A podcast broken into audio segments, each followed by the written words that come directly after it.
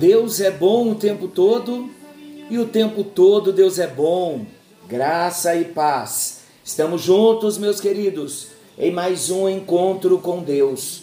Eu sou o pastor Paulo Rogério e estou muito feliz de novamente chegar até você com mais uma porção da palavra do nosso Deus. Durante o nosso encontro, você ouvirá bastante barulhinho de chuva porque a chuva está bem forte aqui, graças a Deus, que também é chuvas de bênçãos para nós. Algo novo está vindo à luz. Venha o teu reino, venha o teu governo. Uma geração de discípulos autênticos.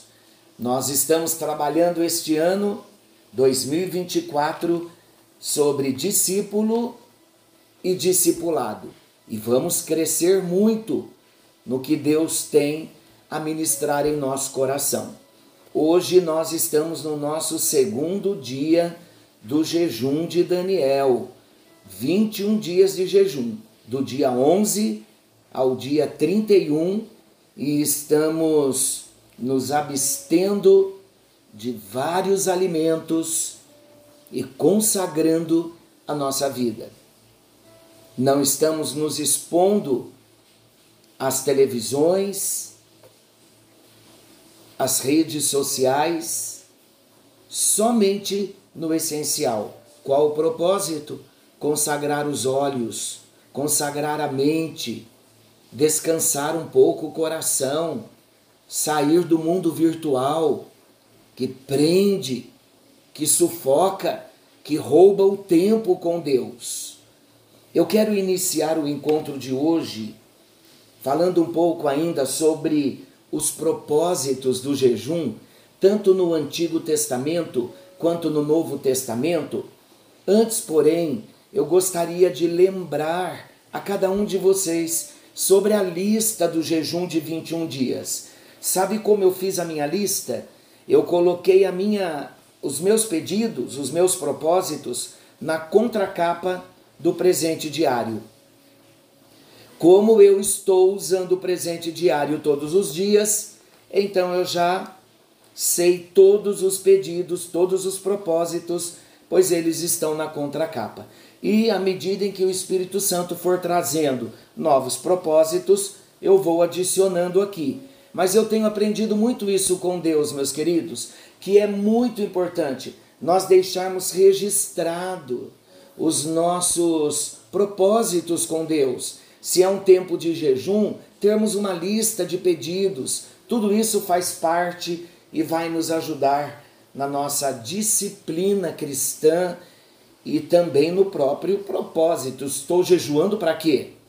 Só deixando de comer algumas coisas? Ou jejuando meio período do dia, em tempo integral, um jejum integral? Temos que ter um propósito. E eu gosto muito da lista de oração, porque ela me foca, me coloca num centro de um propósito.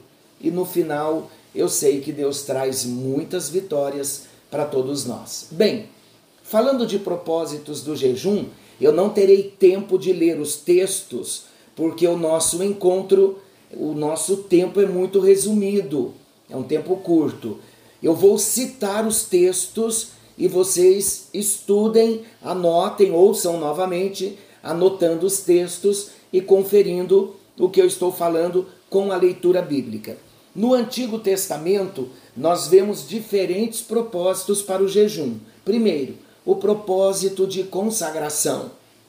O voto do nazireado, ele envolvia abstinência, jejum, sim, de determinados tipos de alimentos, onde nós encontramos Números, capítulo 6, versículos 3 e 4, falando de Sansão. Ele era um homem que nascera com um voto de nazireado. Sansão não podia ter contato com alguns tipos de alimentos. Então, nós vemos no Antigo Testamento um propósito de consagração. Então, o jejum é consagração. Quando eu vou jejuar, a primeira coisa que vem à minha cabeça, Eu quero consagrar a minha vida e eu entendo que Ele está me chamando para um tempo de consagração, de separação, para estar com Ele. O segundo propósito do jejum no Antigo Testamento é o arrependimento de pecados. Nós vemos a história de Samuel e o povo jejuando em Mispa como sinal de arrependimento de seus pecados. Está em 1 Samuel capítulo 7, versículo 6 e também Neemias capítulo 9, versículo 11. Queridos irmãos, o arrependimento precisa estar nos nossos jejuns. A consciência de pecado é muito necessário. E eu já fiz e faço jejuns de arrependimento. Ontem, o meu primeiro dia foi somente para arrependimento. E hoje eu comecei a colocar os propósitos diante do Senhor. Mas também nós vemos na Bíblia, em 2 Samuel 1,12 e 2 Samuel ainda 3,35, um jejum sobre o luto. Vou contar a história. Davi jejua quando ele expressa a sua dor pela morte de Saul e Jonatas e depois pela morte de Abner. A dor do luto levou Davi a jejuar. Também nós encontramos na Bíblia, no Antigo Testamento, em 2 Samuel, capítulo 12, versículos 16 ao 23, e 2 Crônicas, capítulo 20, versículo 3. O jejum no momento das aflições. Davi, em 2 Samuel 12, ele jejua em favor da criança que nascera de Batseba, que estava doente à morte. E nós descobrimos, conhecemos o texto. Ele jejuou até ter uma resposta. E a resposta, Deus levou o seu filho. Em 2 Crônicas 20, nós vemos Josafá apregoando um jejum em todo Judá. Quando? Quando Judá estava sob o risco de ser vencido pelos moabitas, pelos amonitas e pelo povo os do monte de Seir. É importante você ler 2 Crônicas 20, é uma história linda também. Mas também nós encontramos em Esdras 8, 21 ao 23, o povo buscando proteção. Olha o jejum para proteção. Esdras aqui, ele proclama jejum junto ao rio Ava, pedindo a proteção e a bênção de Deus sobre a sua viagem. E em Esther, capítulo 4, versículo 16, nós vemos que Esther pede que seu povo jejue por ela, para proteção no seu encontro com o rei. E vemos o grande milagre que Deus opera nos dias da rainha Esther por conta do jejum de três dias. Uma outra situação e propósito também em situações de enfermidade. Davi jejuava e ele orava por outros que estavam enfermos. Salmo 35, 13. Eu quero ler o Salmo 35, 13. É interessante esse salmo. Salmo 35, 13 diz assim: Quanto a mim, porém, estando eles enfermos, as minhas vestes eram pano de saco, eu afligia minha alma com jejum e em oração me reclinava sobre o peito. Olha aí, Davi jejuava e orava por outros que estavam enfermos. E encontramos em Daniel capítulo 9, que nós falamos também no encontro anterior, e também no capítulo 10 de Daniel, o propósito da intercessão. Vemos Daniel orando por Jerusalém e pelo seu povo. O jejum para intercessão é algo maravilhoso, o céu se abre. E nos evangelhos?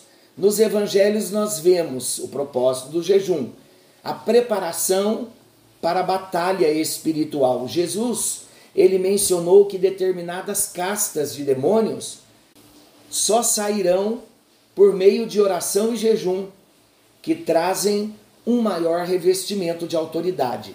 Está lá em Mateus 17, 21.